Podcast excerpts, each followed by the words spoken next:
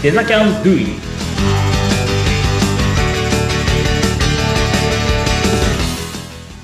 デザインキャンパスの浜野です。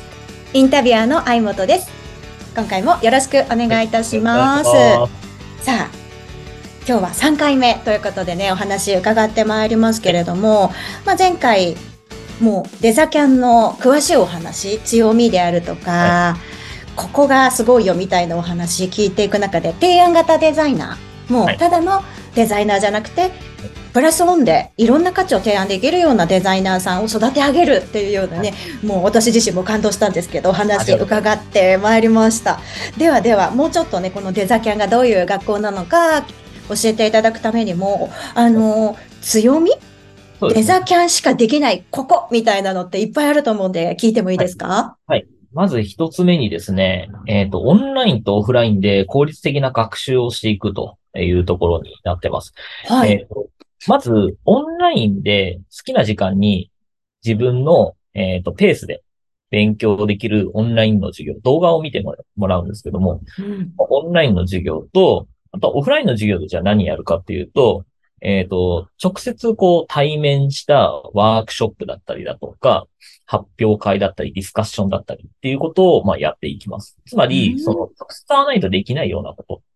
誰かがいないとできないようなことっていうのを、まあ、対面の授業でやったりだとか、あとは、えっ、と、僕の方からテーマを出して、で、その、えっ、と、作業をやってもらいます。で、わかんないことあればもう、その場で聞いてもらうみたいな、いわゆる実践なんですよね。オンラインで学習オフラインで実践をしていくっていうような学習効率をやっていくと、あの、これ、ラーニングピラミッドっていうのが実はあって、その学習はい。定着率を、えー示したものなんですけども、今までこう聞いてる授業だけだと、えっと、定着率がだいたい3割が4割っていうふうに言われてるんですよ。で、うん。それを例えばワークショップやったりだとか、ディスカッションやったりだとか、プレゼンテーション、いわゆるアウトプットの部分をうん。やることによって、その定着率が9割になるっていうのが、え？アメリカのですね、あの、科学的な、あの、実験で、もう実証されてるんですよね。あなんで、海外の方だと、はい。反転学習、反復学習とか反転学習とかって言って、いわゆる、あの、動画で一回学ばせて実際に来てもらった時にはもう実践しかしないみたいな。うんそういったものも実はうちには取り入れているんですよね。なんでそういう意味で、まあ効率的な学習ができるよというところですね。なるほど。はい3割が9割になるって聞くとね。えー、そんなに違うんだと。じゃあもう本当にステップアップをしていくようなプログラムを戦略的にオンラインとオフラインの配分も考えてらっしゃるってことなんで。すね。ではい。言うと、そのオフラインでは我々が15年近く、えっ、と、現場に携わって、今も携わってるんですけども、まあうんそういったところで、その現場と、えっ、と、自分が学習したことの差分っていうのが、中には出てくるんですよ。例えば、その現場に出てない講師が、えーやることによって、授業をやることによって、えっ、と、いわゆる、なんていうの、マニュアル通りの授業になっちゃって、実はそれはもうすでに使ってないのになんか教えてるみたいな。あが、あとは、えっ、と、逆に現場だけの人が、こう、教えていく。今までこう、なんだろう人に教えたことないみたいあ。な人うん。と、なかなかこう伝わらないというか、いわゆるこう効率的な学習とはちょっと外れてしまう。うん。いわゆる教える技術と作る技術ってまた別物なので。違いますよね。うんうんで。なんで、まあ、その二つを兼ね備えたメンバーが直接オフラインでこう、レクチャーするので、まあそういったところもかなり大きな違いなんじゃないかなと。そのあたりは浜野さんのフィルター通してるから間違いないでしょうね。そうだ。ちょっとだ手前味噌になっちゃうんですけど。まあいえいえいえ。うーん、なるほど。そしてその他にも、まあいろんな強みあると思うんですけど、どうですか？ね、えっ、とですね、就職支援とか案件紹介のサポートが充実してる方かなと思っておりますと。えーええまあ一応、大手スクールであったりだとかうん、他にも、そうですね、えっ、と、僕の、まあ、会社を通して知り合った企業さんであったりとか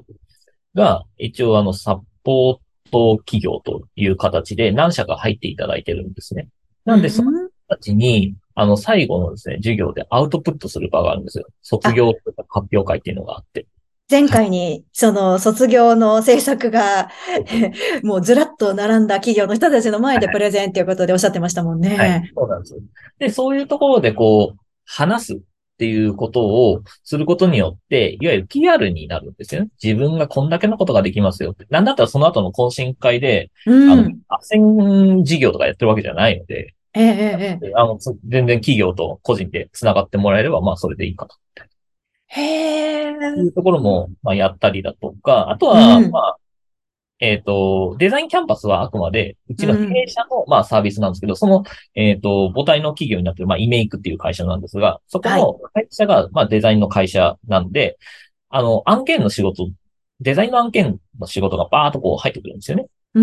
んで、そういった仕事がちょっとタスクフローになった時に余った分をちょっとお願いしますね、みたいな。そういった、ちょっと、はい、お助けしてくださいね、みたいな感じで、まあ、案件をこう、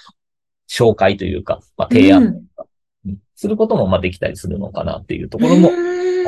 あの、強みになるかなと思ってます。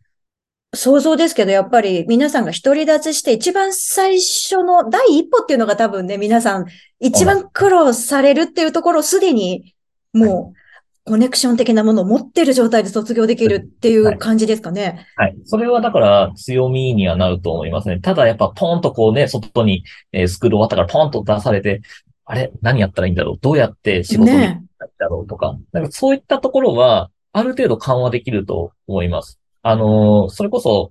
えっ、ー、と、2回目でお話しした、その卒業したメンバーの方は、うん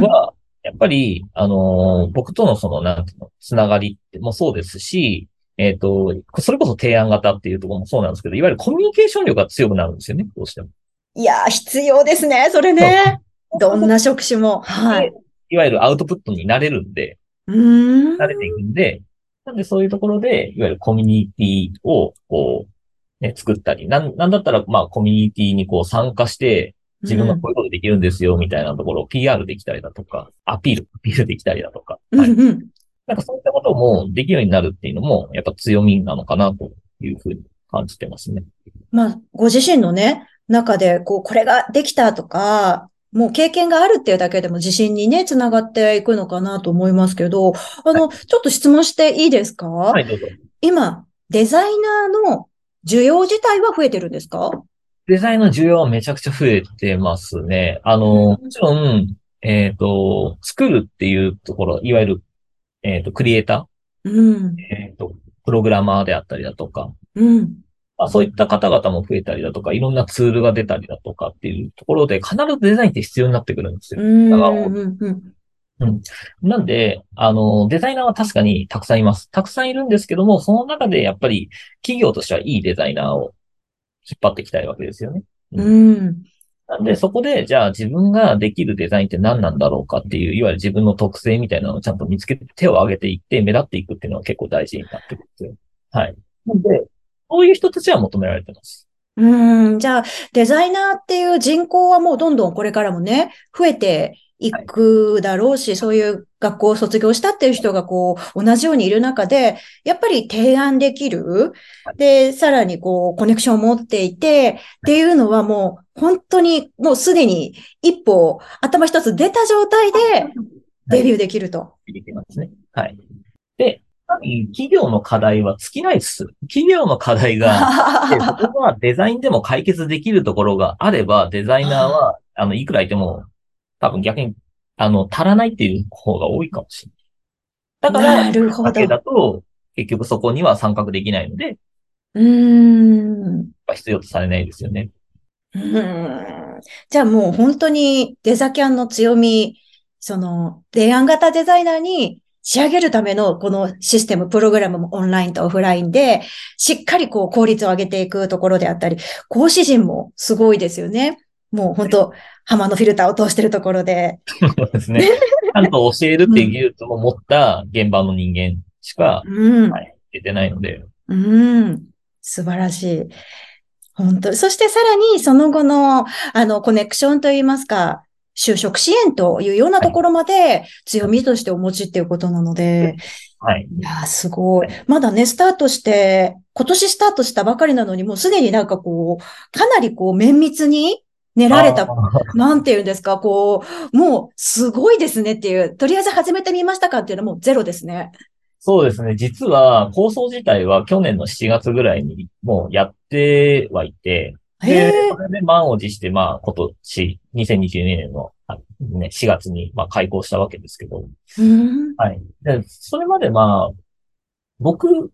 の個人の頭の中では、うん。これしたいなっていうのは、実はあったんで、構想だけで言うと、もっと長いかもしれない。はい。メンバーを集めてしっかりじゃあ話し合おうかってなったのが、えっ、と、去年2021年の7月なんで、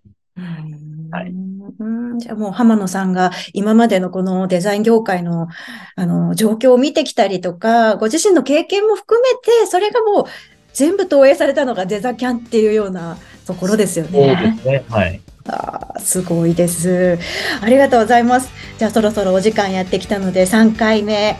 えーこの辺りにさせていただきたいと思うんですけれども、次回はまたあの実際にこんな人に来てほしいよみたいなところも聞いていければと思います。はい。